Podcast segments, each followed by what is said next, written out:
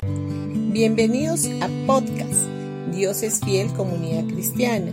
Los invitamos a escuchar el mensaje de hoy. Hola familia, hoy día jueves 13 de octubre.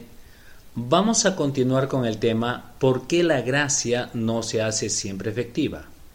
Y vamos a ir a Marcos capítulo 4 versículo del 13 al 20. Luego Jesús les dijo, si no pueden entender el significado de esta parábola, ¿cómo entenderán las demás parábolas? El agricultor siembra las semillas al llevar la palabra de Dios a otros. Las semillas que cayeron en el camino representan a los que oyen el mensaje, pero enseguida viene Satanás y lo quita. Aquí describe Jesús el primer tipo de terreno. Inmediatamente después se refiere al segundo. Versículo 16 dice, Las semillas sobre la tierra rocosa representan a los que oyen el mensaje y de inmediato lo reciben con alegría.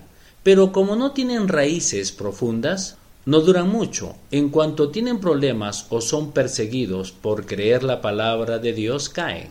Las semillas que cayeron entre los espinos representan a los que oyen la palabra de Dios, pero muy pronto el mensaje queda desplazado por las preocupaciones de esta vida, el atractivo de la riqueza y el deseo por otras cosas. Así que no se produce ningún fruto. Y las semillas que cayeron en buena tierra representan a los que oyen y aceptan la palabra de Dios, y producen una cosecha de 30, 70 y hasta 100 veces más numerosa de lo que se había sembrado.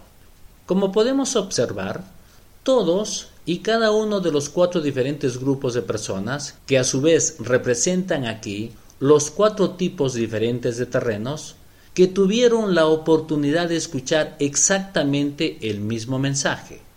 El último de los grupos fue el único que produjo fruto. Los tres anteriores escucharon evidentemente de otra manera.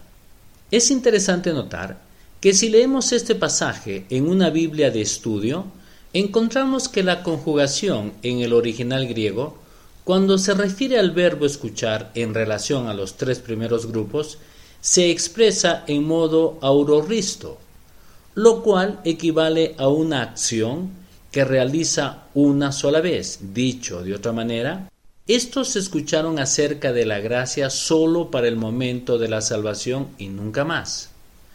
El último de los grupos, el que produce fruto a 30, 60 y hasta el 100%, comprende aquellos que escuchan el mensaje de la gracia en forma continua y permanente. O sea que el verbo escuchar está conjugado en tiempo presente continuo. En resumidas cuentas, todos tuvieron la posibilidad de escuchar el mismo mensaje. Pero la diferencia radica en que unos escucharon de manera constante y los otros solamente para un determinado momento en especial y nada más.